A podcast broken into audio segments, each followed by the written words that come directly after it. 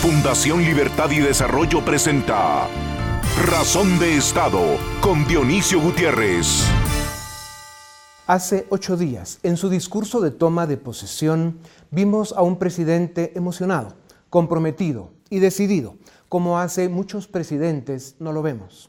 Ese día, el presidente Yamatei nos invitó a todos a ser parte de la transformación de Guatemala nos pidió luchar juntos contra los males que nos agobian y trabajar unidos para construir el país que queremos, el país que merecemos.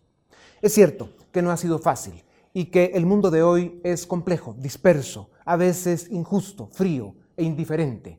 Pero también es cierto que cada generación ha enfrentado sus propias batallas y las ha superado. Nos toca ahora a nosotros ganar las nuestras.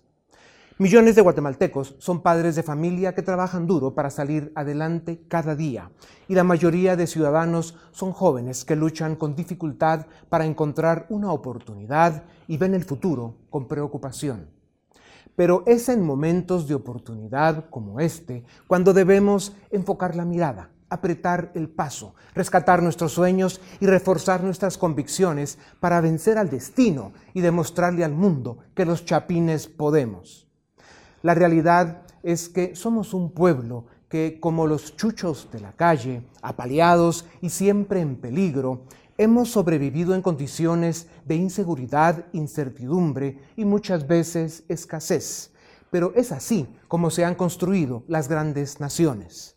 Por eso, quienes tenemos las necesidades cubiertas, también sintamos la responsabilidad de ser parte de la solución y llevemos siempre en la mente y en el corazón a esos millones, sí, porque son millones de chapines los que se han quedado atrás y necesitan que quienes podemos y debemos resolvamos el presente para que ellos rescaten su futuro.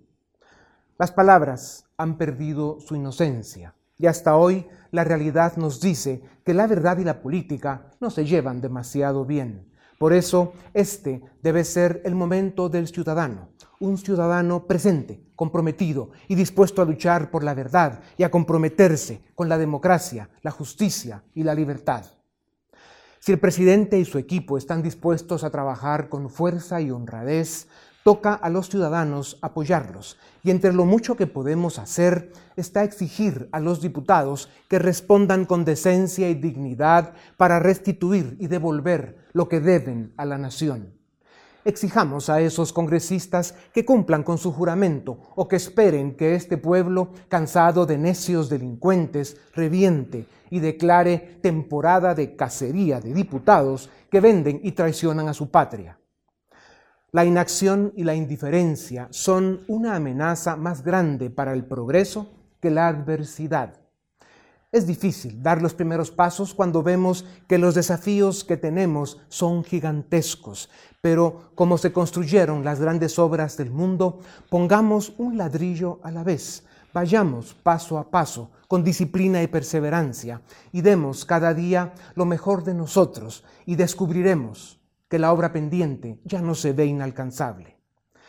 Tomemos las decisiones que nos llevarán al destino que queremos. Demos la batalla, seamos la excepción, alcemos nuestra voz, gritemos justicia y libertad y construyamos la nación que merecemos. No nos demos por vencidos. Si nos caemos siete veces, levantémonos ocho, hasta que podamos decir misión cumplida, hasta que podamos afirmar que desarrollamos nuestro país en libertad, con justicia, en democracia y con oportunidades para todos. A continuación, el documental En Razón de Estado El pasado 14 de enero, Alejandro Yamatei asumió la presidencia de Guatemala. En su discurso de toma de posesión y durante la presentación de su plan de trabajo, el presidente abordó temas importantes, pero hizo énfasis en la lucha frontal contra la delincuencia, el impulso de una agenda económica y destacó como un reto personal la lucha contra la desnutrición crónica infantil. En materia de seguridad, prometió tomar acción inmediata y así lo hizo. En el tercer día de gobierno, emitió su primer decreto que declaró estado de prevención en Misco y San Juan Zacatepeques. El objetivo es identificar estructuras criminales que operan en esos municipios, los cuales presentan unos de los más altos índices de criminalidad del país. Cuando transcurran 100 días de esta nueva política de Estado, sabremos si los resultados son los esperados. La agenda económica es muy importante, considerando que al año ingresan al mercado laboral cerca de 200.000 jóvenes y solo un 10% encuentra un empleo formal. El presidente Yamatei piensa impulsar el crecimiento económico haciendo énfasis en la certeza jurídica y la protección a las inversiones. El presidente también fue muy claro en que la educación es crucial para fomentar el crecimiento económico e hizo un llamado a una reforma educativa. La educación es importante para potenciar la capacidad de los trabajadores. Por esa razón, su propuesta de ampliación de cobertura educativa es esencial. La educación también es crucial para liberar a la población de la tentación que suponen las ofertas populistas y los programas clientelares que en el pasado cercano hicieron tanto daño a Guatemala. Merece mención especial el ofrecimiento de mantener la estabilidad macroeconómica, una de las grandes fortalezas de Guatemala y un atractivo importante para los inversionistas extranjeros. El presidente prometió no incrementar la deuda pública y no habló de aumentar impuestos. Más bien, anunció una cruzada en contra de la defraudación aduanera y el contrabando como formas de aumentar la recaudación fiscal y traer más recursos a las arcas del Estado. Uno de los aspectos más importantes del discurso de inauguración fue el llamado a la unidad nacional. Guatemala ha vivido un periodo de alta confrontación y polarización, y es positivo que el presidente, como representante de la unidad nacional, haya hecho un llamado a mirar hacia adelante y dejar atrás las controversias, los prejuicios y la descalificación que nos dividen. Es importante mencionar que el presidente Yamatei no se olvidó en su discurso de las grandes reformas de Estado. Invitó al Poder Legislativo a reformar la ley de servicio civil, habló de una reforma profunda a la estructura del organismo ejecutivo e hizo especial mención de la urgente reforma al sistema de justicia, hoy en crisis. También pidió a los presidentes de Centroamérica asumir el reto y tomar la decisión de hacer realidad la integración económica de la región, una de las medidas más efectivas para dar fuerza y velocidad al crecimiento económico del istmo centroamericano el partido de gobierno consiguió formar una coalición con personajes cuestionados para presidir la junta directiva del Congreso. Por esta y otras razones conocidas, será un desafío para el presidente lograr los votos necesarios de los diputados para aprobar las leyes y proyectos que hagan realidad su programa de gobierno. El presidente Yamatei deberá hacer valer su liderazgo para gobernar una nación con un pueblo indiferente a la política con un Congreso donde abundan los delincuentes, con una economía que necesita casi un milagro para crecer a niveles que compensen las décadas perdidas y con unas élites en deuda con Guatemala que tienen que demostrar que quieren ser factor de cambio y desarrollo y promover, al lado del gobierno y la sociedad, bienestar para todos. A pesar de los obstáculos y los desafíos, 2020 puede y debe ser el año en que Guatemala inicie su camino al desarrollo económico, social y político. Un esfuerzo que debe ser de todos y una batalla en la que todos debemos participar. ¡Viva Guatemala libre, democrática y desarrollada! A continuación, una entrevista exclusiva en Razón de Estado Bienvenidos, esto es Razón de Estado y tengo el gusto de presentarles al licenciado Alfred Cashmit. Él es periodista y columnista de Prensa Libre. Sus columnas salen los días martes, no se la pierdan, es extraordinaria siempre. Y también nos acompaña el doctor Fritz Thomas, él es doctor en economía y columnista de prensa libre también, y él sale los días jueves. Correcto. Tampoco se pierdan esa columna. Y por cierto, hablando de sus columnas, las últimas dos de ustedes, como siempre, brillantes, una final de exclusivo y optimismo obligado del doctor Thomas, y la otra que es eh, del licenciado Kashmit, lecciones no aprendidas de los otros 14 a las 14. Empecemos con esa, licenciado Kashmit. muchas gracias. Pues sí, en efecto, eh, la tendencia es a repetir la historia, ¿verdad? Y hay unas lecciones no aprendidas que reiteradamente se, eh, sí, se, repiten y, como que no aprendemos las lecciones, ¿verdad? ¿Y cuáles son las lecciones no aprendidas eh, de los otros gobiernos? Bueno, consistentemente no se respeta la propiedad privada, no hay un Estado de Derecho, no hay justicia pronta y cumplida, eh, y lamentablemente, este, en términos de desarrollo, pues no se ponen eh, en práctica aquellas fórmulas que sabemos que son las únicas para sacar a la gente de la pobreza, que es abrirnos a la, a la, a la riqueza, a la inversión y a la generación de empleo. Entonces, eso lamentablemente pues claro. no se entiende y se repite y se repite y hacemos lo mismo todo el tiempo. Doctor Tomás, final de exclusivo y optimismo obligado. Y cuéntenos dentro de su respuesta por qué es tan importante ser optimistas. Em, hay que juzgar, pienso yo, eh, en base a lo que las personas hacen, un poco con respecto a lo que dicen y un poco con respecto, y mayormente, perdón, con respecto a lo que hacen. Eh, yo creo que el, partido, vamos, que quedó ahora en el gobierno y el doctor Yamatei eh, han manejado un discurso optimista. Es decir, tienen algunas ideas para el país.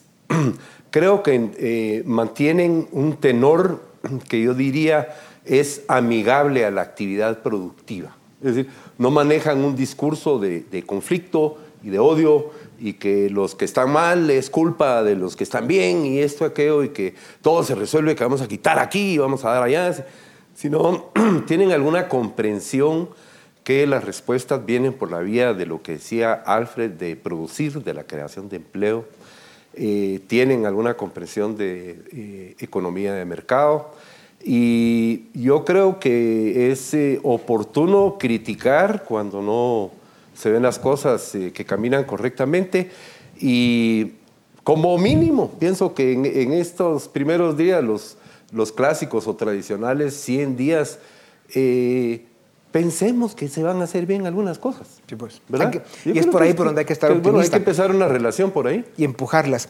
En el discurso del presidente escuchamos que le empezó a dar señales de que las prioridades de su plan de gobierno van a estar en el tema de la seguridad. De hecho, ya vimos algunas acciones al respecto.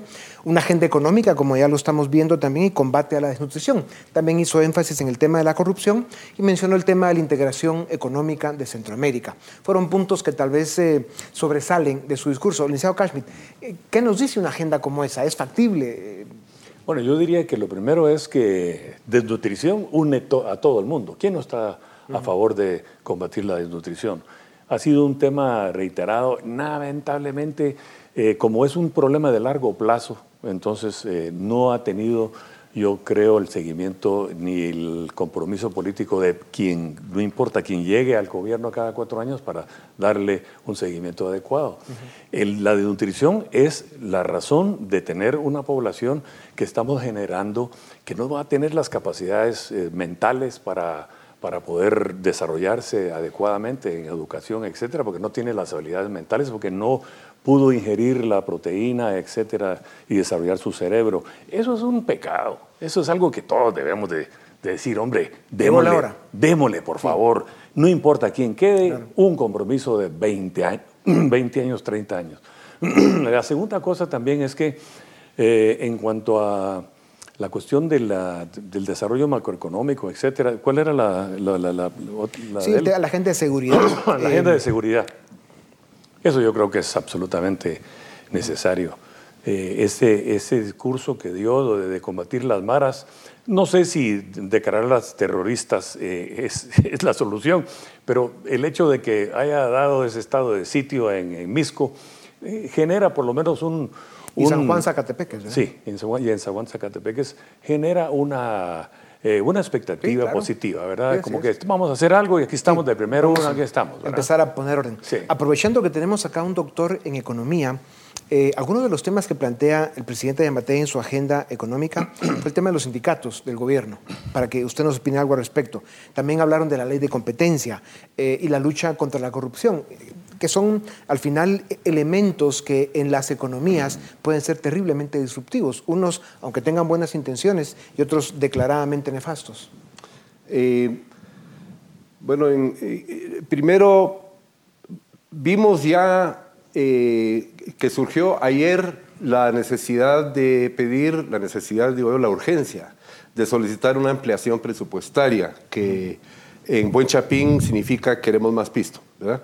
Al tenor de 6 mil millones de quetzales, deuda. Es decir, que estos 6 mil millones adicionales que están pidiendo se tendría que financiar con deuda y para lo que va a servir este dinero es para eh, pagar los eh, aumentos salariales que acordaron eh, en pactos colectivos los sindicatos con el gobierno anterior.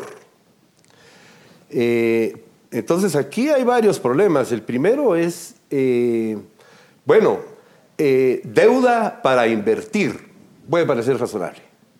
Ahora, deuda para pagar gasto corriente, mm, Sí. deuda para pagar salarios, mm, ahí vamos, vamos en mal camino, ¿verdad? Eh, segundo está todo el tema de los eh, sindicatos de gobierno. Pero con el tema de, de- de gastos para pagar eh, planillas de gobierno, también están hablando de las plazas fantasmas y, y están Sí, buscando a ver sí, cuántos sí. miles de miles Sí. de Eso gente que no existe. Ojalá, Esa es y ojalá le entran. Yo quería referirme a otro aspecto con este de los sindicatos, eh, y es que a mí no me parece razonable que podamos tener sindicatos en los servicios públicos. Por dos motivos. Primero, no, no, no puede ser que los servicios públicos sean sujetos de chantaje de grupos organizados. No damos el servicio si no nos dan tal cosa. Y nos ponemos en huelga y nadie lo puede hacer. Veamos lo que está pasando en Francia ahorita. Claro. Y dos, no es una negocia- negociación honrada y honesta porque la persona con la que estoy negociando como sindicato no va a pagar lo que me va a dar. Es decir, no va a salir de su bolsillo. Entonces, ¿él qué quiere? Él quiere apoyo político, quiere tranquilidad y él puede trasladar ese costo a los contribuyentes. Es más, como en el caso de este gobierno, trasladar ese problema al futuro. Él no va a tratar con él. Entonces, esa es una eh, eh, negociación que a mí me Sí. parece Y hay ministerios que tienen más de una docena de sindicatos. eh, Bueno, Sí, el, el- sí, el Ministerio sí, de Educación sí. que es tan importante, ¿no? Sí. Con, con Joviel que, que maneja 900 millones de quetzales de la... ¿Cómo va a ser que manejen esa cantidad de dinero? 900 millones de quetzales para la refacción escolar. Sí, pero, O sea, pa- parte de la intención del gobierno de mejorar la certeza jurídica, como lo han dicho, y proteger las inversiones, pues tendrá que ver el, el empezar a tener una relación distinta con las organizaciones sindicales para que, si van a existir, que existan bajo un eh, juego de reglas que tengan sentido para el desarrollo del país, y no lo contrario, ¿no? Y ojalá que aparezcan todas las plazas fantasmas que sabemos que Mencionaste lo de están. las plazas fantasmas y, y- y sabemos de, de pactos colectivos donde los puestos son heredados. Es correcto. Es decir, que se lo puedo Sí. pasar a mi hijo o a mi sobrino o a quien yo quiera. Eso es ilegal y es inmoral. Sí, así es. Sí. En todo caso, en estos primeros días de gobierno, lo que estamos viendo en contraste con el gobierno que acaba de salir, que salió con bastantes más sombras que luces, pues sí se ve, digamos, una reactivación del aparato del gobierno, con un buen número de ideas que tienen sentido y otras que habrá que ayudarlos a que se den cuenta que no son tan buenas. Y es que todo gobierno tiene un capital político bajo el brazo en los primeros seis meses de su gobierno. Entonces yo creo que lo está aprovechando bien en el sentido de que está, primero está diciendo lo correcto, eh, cosas que queremos oír. Y segundo, está eh, dando una idea de que el gobierno tiene las capacidades para comenzar a inmediatamente a funcionar, por ejemplo, en el caso de, de la seguridad, el hecho de que haya este estado de sitio en estos lugares, el hecho de que eh, pues por lo menos ha podido eh, tomar el Congreso, cuando digo tomar el Congreso es, digamos, ha podido meter a su bancada y no dejar que la oposición de, de- eh, tome el, el control del, Congreso y tienen unas bancadas que creo yo que tienen toda la intención de darle soporte y de apoyo a él. Creo que eso es bueno y eso es positivo y la gente lo escucha. Doctor Tomás, eh, también están hablando de hacer una reforma educativa. ¿Qué pinceladas le daría usted a una reforma educativa para Guatemala? Eh, dos. Las principales y más importantes. Uno es, ahorita es un sistema de arriba para abajo. Es decir, están las autoridades de educación y ahí se decide todo para abajo. Eh, yo creo que el control del sistema educativo tiene que ser lo más local posible. El control de los recursos y el control de lo que se hace. Eh, ¿Te entonces, de Pronade, ¿ah? Sí, es, estilo Pronade. Para mí Pronade iba en la dirección correcta, no suficiente, hablando de Chile. Pues. Eh, muchas personas piensan, Suecia, Suecia. Suecia mayormente se usa el sistema del vale educativo. Es decir, no es el Estado el que decide cómo es la educación de todos, sino que a los padres de familia se le dan un vale educativo, vaya usted y vaya al, colegio o la escuela o el instituto que usted quiera y pague con este vale. Entonces los padres de familia escogen y los padres de familia influyen y ahí deciden si quieren a este maestro o aquel o si lo van a despedir porque es un chambón, cosa que aquí no se puede hacer. Eso sería lo primero. Y lo segundo, creo que necesitamos eh, eh, un diferente modelo educativo donde lo que estamos haciendo es preparando a los jóvenes a ser eh, ciudadanos valiosos y productivos. Y debemos de expulsar la ideología del currículum el, el, currículum educativo en el sistema público y por ende también en el privado está infectado, y uso esa palabra, infectado de ideología, de resentimiento y una serie de cosas. Entonces, eh, Eso incluiría adecuar el pensum que tenemos hoy, eh, eh, no solo en escuelas, sino en universidades también, para las necesidades del mundo de hoy. Se habla mucho que se están estudiando cosas que cuando los estudiantes salgan de, terminar ya no van a servir de nada, ¿verdad? O sea, el, desafío en, educación es extraordinario. Así es, así es. Como el tiempo vuela, licenciado Cashmit, el Congreso, ese es el otro elemento brutal que va a ser indispensable. que funcione para que el nuevo gobierno pueda implementar su agenda de trabajo. Bueno, yo creo que el, hecho de que haya podido, como digo, articular eh, una unidad con otras bancadas, eh, creo que ha sido muy bueno para, este, para el gobierno, de las cosas buenas. Y creo que hay en las bancadas, yo, yo percibo, yo he oído, eh, yo percibo que hay un aire de, cooperación, es decir, hay una cierta cohesión de llegar a una agenda legislativa consensuada de aquellos puntos que son importantes y sí hay un antiunismo, antiunidad de la esperanza, antiune, eh, antiune grande. Yo, yo, y, lo cual es bueno, claro. porque eh, normalmente ya sabemos que ellos promueven lo que promueven. Claro, y eso no quita que si bien es cierto que hay un buen número de bandidos en la UNE, también los hay en esta coalición que armaron, incluso en la directiva se habla de un par de personajes de los más oscuros. Claro, en la intermediación de esa política natural pues se tiene que dar, ¿verdad? La importancia de que la ciudadanía acompañe de cerca el comportamiento del Congreso para que si se empiezan a descarriar, que sea desde el principio cuando los ciudadanos decimos, paren, ya no sigan. Somos ciudadanos cansados de tanto necio delincuente que no quiere dejar de comportarse eh, como un mercachifle. Hay, una, hay una, agenda que se está, que, que, está bregando, que está gestándose ahora, y es sobre la ley de competencia. Porque ya lo hemos dicho aquí muchas veces en este programa, en mis columnas, vos lo decís, todo el mundo lo dice, que lo que tenemos que hacer es eliminar las causas de la corrupción y eso es el pisto. Y la, el control del pisto y la manera de hacerlo es a través de una, de una ley de, de, eh, transparencia, una ley que, que, que, genere certeza en las compras supervisadas y vigiladas por entidades internacionales verificadas. Claro. El presidente en su discurso también planteó el tema de la integración centroamericana. Denos un poco su visión sobre el tema ese, doctor Tomás.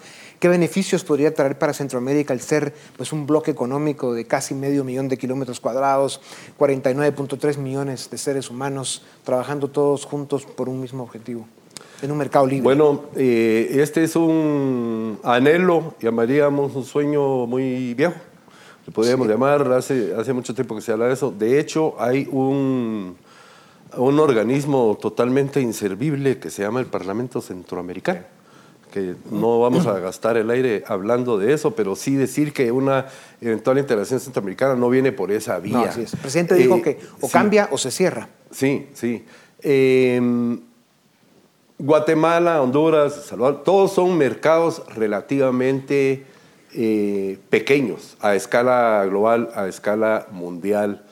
Eh, comerciemos, tratémonos como iguales en lo que se refiere a nuestra deseo y capacidad de intercambiar voluntariamente y armonicémonos un poco. Veamos lo que no está haciendo bien la Unión Europea y evitemos eso y veamos lo que está haciendo bien la Unión Europea, un solo mercado. Eh, por ejemplo, yo diría que eso es... Libre lo- movilidad de personas, seres eso es lo, principal, eso es lo principal. Eh, de ahí no, no hacer lo que hace la Unión Europea, que es empezar a meter aquella cantidad de regulaciones y obstáculos. y todo, Burocracia. Y, burocracia y una serie de cosas. Pero es vital y que, y que entonces Centroamérica eh, surjan más empresas locales, centroamericanas, que pueden crecer y alcanzar las escalas que se necesita para ser verdaderamente eficiente y poder competir incluso a nivel mundial. Porque empresas, por ejemplo, que producen solo para el mercado local o algo, es muy difícil que alcancen las escalas que necesitan para competir en, los- en mercados globales. Entonces, creo que se, ojalá lo tenga Yamatei y su grupo de trabajo eh, para en realidad poder eh, avanzar esta agenda que es, que es importantísima. Y dicho por un doc- doctor en economía. Licenciado Cash, Sí, yo creo que la unidad centroamericana, el bloque de 30 millones de personas, es, es un mercado. 49.3, sí. es, es un mercado grande, es un mercado que debemos de... Y la verdad, el- el- la libre locomoción, la libre, ¿cómo le llaman esta? eh, libre tránsito de productos y servicios debe ser eso un hecho. Eh, la- una de las causas del Brexit es excesivas normas para Sí, que es. nos estaban ahor- ahorcando. Yo creo que si nosotros logramos eh, un- un- una Centroamérica unida, vamos a ganar, porque pues, también para a la hora de representarnos, pues 40 millones pesa más que 16. Pues en todo caso, sigámonos obligando en la medida de lo posible a ser optimistas para seguir un poco el consejo del doctor Thomas en su columna y sigamos muy conscientes de todos los errores que se han cometido, eh, que han nacido de aquellas 14 a las 14 ya tantas veces, que han empezado con tanta ilusión y que han terminado como un absoluto y rotundo fracaso. Muchas gracias, como siempre, sigan escribiendo, eh, síganos guiando y, y estemos muy cerca de lo que viene en los próximos meses. A ustedes también gracias, esto es Razón de Estado. A continuación, el debate en Razón de Estado. Bienvenidos al debate en Razón de Estado. Hoy nos acompañan Luis Miguel Reyes, director del área social de Fundación Libertad y Desarrollo, Dafne Posadas, directora de Estudios Internacionales de la Fundación Libertad y Desarrollo, y Goyo Saavedra, abogado y analista. Bienvenidos los tres a Razón de Estado. Bueno, vamos a comentar un poco lo que ha sido esta primera semana de gobierno. Eh, yo utilicé un adjetivo que, que tal vez describe un poco lo que ha pasado, que ha sido una semana frenética. O sea, ha pasado muchas cosas, el presidente parece que tiene eh, pues muchas ganas de hacer muchas cosas y ha planteado bastantes acciones de gobierno eh, en poco tiempo. Sin entrar a detalles, vamos a hablar de la Comisión Presidencial contra la Corrupción, de los cambios en política exterior, eh, de su petición de reunirse con jefes de bancada cada 15 días, etcétera, etcétera. Entonces yo preguntaría tal vez como primera impresión, Goyo, ¿Cómo evaluás esta primera semana de gobierno? ¿Qué impresión nos llevamos y qué podemos destacar? Yo, yo tengo una impresión positiva, me parece que las acciones que se han tomado son acciones que pueden fortalecer y que dan para seguir creciendo, son acciones también que generan eh, satisfacción en la población, hay que decirlo. Eh, la, la reversión de estos nombramientos y de los temas de política exterior es clave, es algo que se reclamaba desde, desde grupos académicos y personas que tienen mucha experiencia en el servicio exterior y que ha sido contundente en una respuesta de gobierno que, que, que es atinada en una dirección concreta, la reapertura también de de relaciones con, con, el Reino de Suecia también es positivo, ha sido un donante tradicional y parece que eh, pues con eso pues va cambiando lo que, lo que era la tónica del gobierno anterior, que también hay que decirlo, en la última semana lo que vimos fue una salida que pinta de pies y cabeza al gobierno saliente de Jimmy Morales, ¿verdad? Con, con un bochorno en la forma en que se retardó la ceremonia eh, de traspaso de mando y con una serie de irregularidades que también pues, eh, fueron la herencia concreta que hoy nos permite ver pues, con todavía mejores ojos, eh, ver un presidente con mucho ánimo, que ha sido noticia continuamente, que ha tratado de posicionar los temas y que está articulando esta visión a partir de los temas de corrupción, a partir del tema económico, con anuncios importantes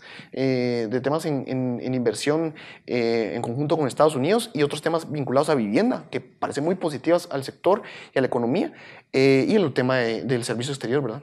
Sí, uno tiene la impresión de que el presidente Yamatei entiende muy bien que venimos de una figura presidencial muy deteriorada. O sea, probablemente el presidente peor evaluado de la era democrática. Eh, las últimas encuestas lo daban en 18, 16% de aprobación, muy baja aprobación. Eh, los actos de última hora en Cancillería habían sido muy complicados, Dafne y de alguna forma creo que Cancillería fue una de las carteras más polémicas al final del gobierno Morales y ahora creo que es uno de los puntos donde el presidente Yamatei le pone más énfasis y ya lo mencionaba Goyo, primero rompe relaciones con Venezuela, pero el tiempo que lo hace eh, sea el Reino de Suecia, además de muy buen gesto, que es un estado importante. Yo sé que hay alguna polémica en torno a, algunas decisiones de la, digamos, de la cooperación sueca, pero en términos generales es un, es un actor importante. Además, reinstala a mucha gente en Cancillería, eh, revoca varios nombramientos. ¿Cómo ves esa parte de política exterior, Daphne?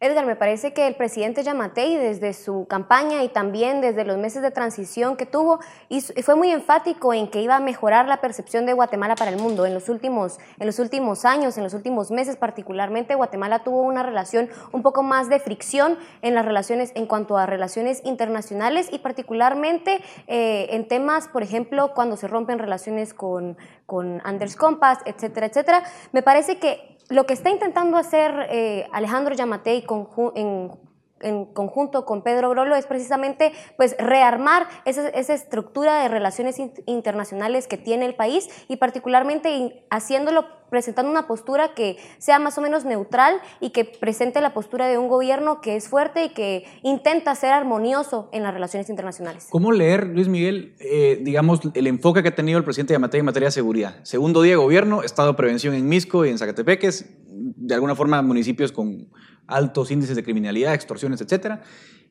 Pero también, por otra parte, vemos a un presidente que, un ministro de gobernación que reinstalan a varios cuadros que la administración anterior había, había removido. Recordemos que hubo como tres camadas de destituciones masivas en la cúpula de la policía durante la gestión de Enrique Gedenhardt.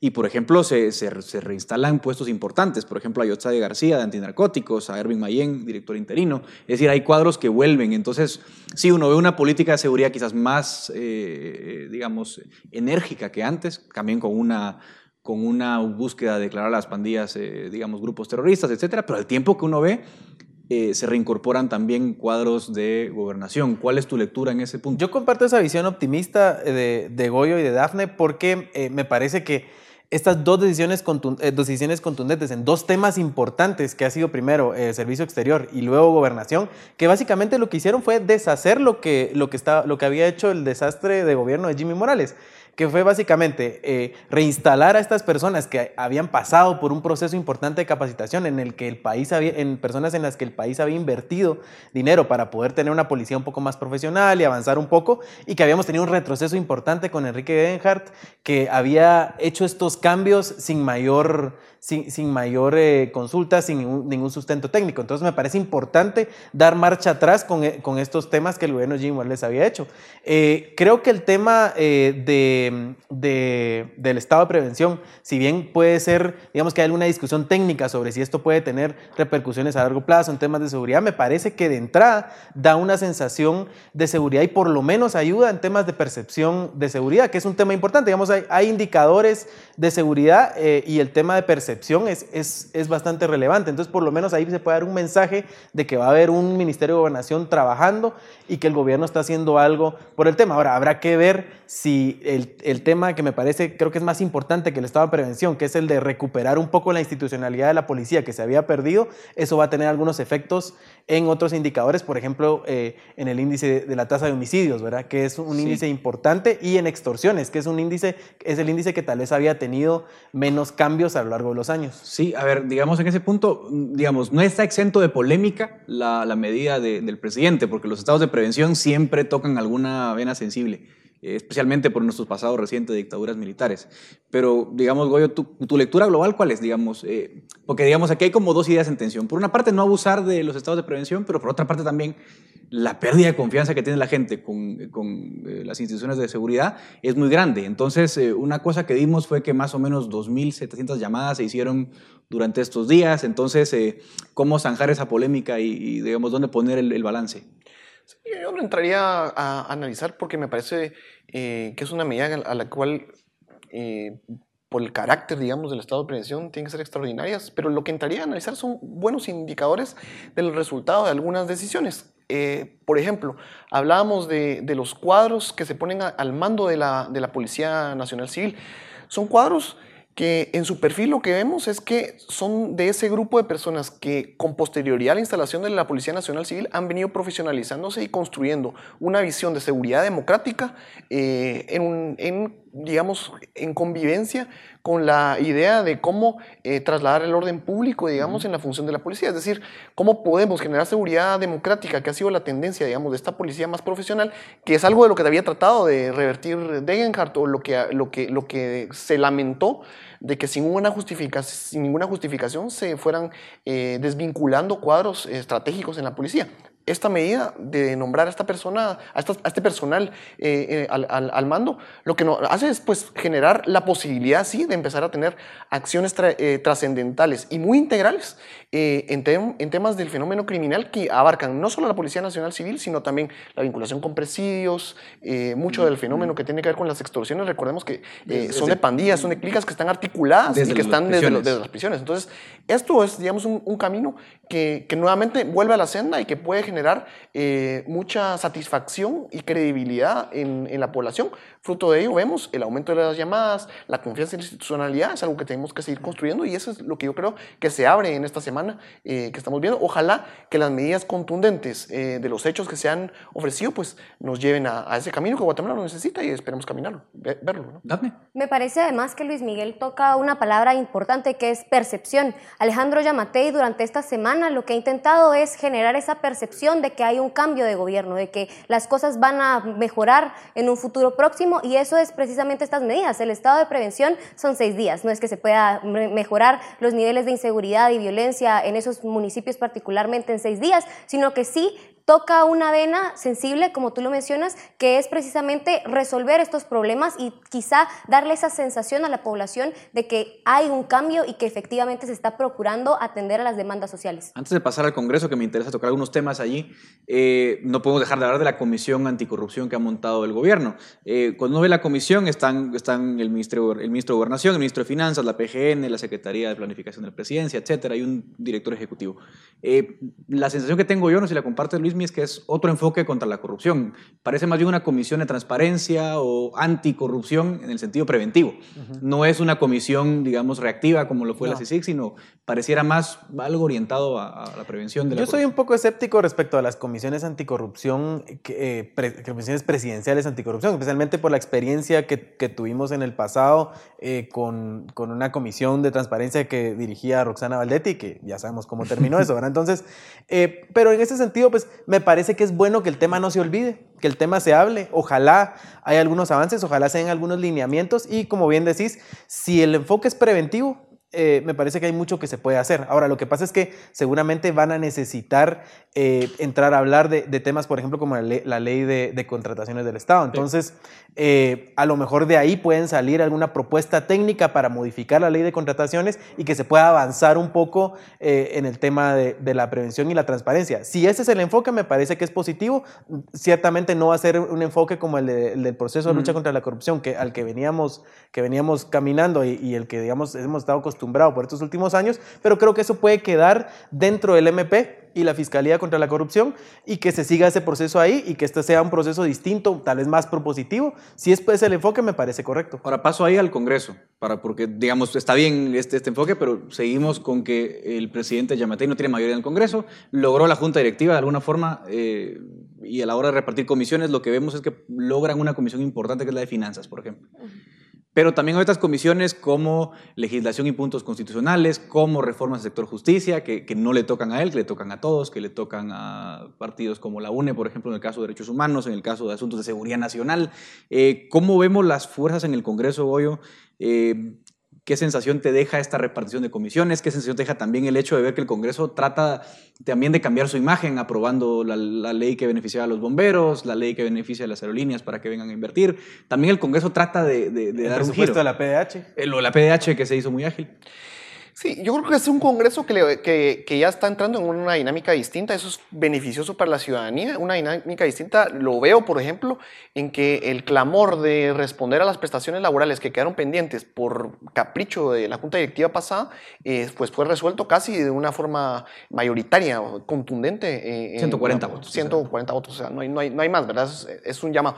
Ahora, eh, es muy difícil pensar que este esquema eh, vaya a mantenerse o perpetuarse en el tiempo. Yo creo que va a ser un, un congreso en donde el balance de la fuerza que logró eh, la integración de junta directiva tiene que caminarse paso a paso y van a requerir la integración y la deliberación de distintos intereses, porque es un, digamos, es, una, es un fraccionamiento muy amplio.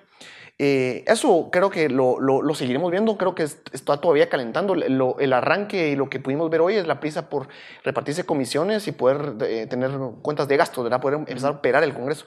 Ahora, beneficioso sí veo el bloque que se ha armado, eh, la alianza o el acuerdo por Guatemala, integrado por seis bancadas, por 26 diputados, y que digamos están ofreciendo una tónica de agenda legislativa muy, muy positivo, digamos, que después de la ausencia de una legislación por casi tres años, podamos empezar a ver una agenda retomarse, una agenda que podría generar consensos y que definitivamente reúne en algunos de sus puntos eh, muchos de los clamores más, más sentidos de la población. Eso lo veo positivo. Creo que no necesariamente son solo estos diputados, ellos los, la han ofrecido, la han puesto ahí, eh, un acuerdo muy diverso, también hay que decirlo. Tenemos desde la bancada eh, de Creo, digamos, en un espectro ideológico, hasta otras, digamos, que están, digamos, más hacia la izquierda, pero al final pensando en Guatemala, pensando en el país, creo que eso es lo que puede ofrecer esta legislatura, por lo menos en este primer año eh, de gobierno.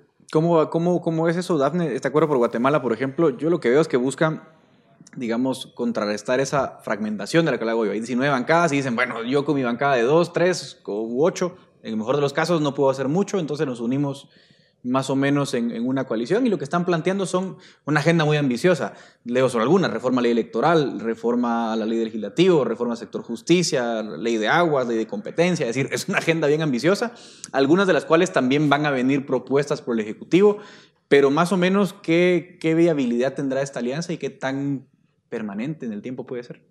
Bueno, la permanencia, el tiempo, el tiempo lo dirá prácticamente, pero sí, yo creo que es un buen inicio y, y da una sensación de que precisamente se está articulando una especie de consenso dentro de las 19 bancadas que existen dentro del Congreso. Obviamente será de tocar algunos intereses políticos, particularmente plantear una agenda, como tú ya lo mencionas, una agenda que establezca puntos mínimos y que son fundamentales para el desarrollo de nuestro país. Además de eso, me parece también que el presidente Alejandro Yamatei sí está haciendo un esfuerzo por más o menos dirigir eh, la política que se articula dentro del Congreso también, la idea de que se reúnan cada 15 días para discutir los proyectos legislativos, también puede resultar muy positivo, porque al final de cuentas lo que se pretende a través de estas reuniones es esencialmente eso, que se pueda discutir o que se pueda presentar dentro de una mesa de discusión, discusión y y que básicamente se puedan articular consensos. Al final de cuentas, de eso se trata en el Congreso, generar consensos que nos permitan eh, articular una agenda que nos permita avanzar en puntos mínimos. ¿Hay razones para ser optimista, Luis? Yo no soy tan optimista con el Congreso.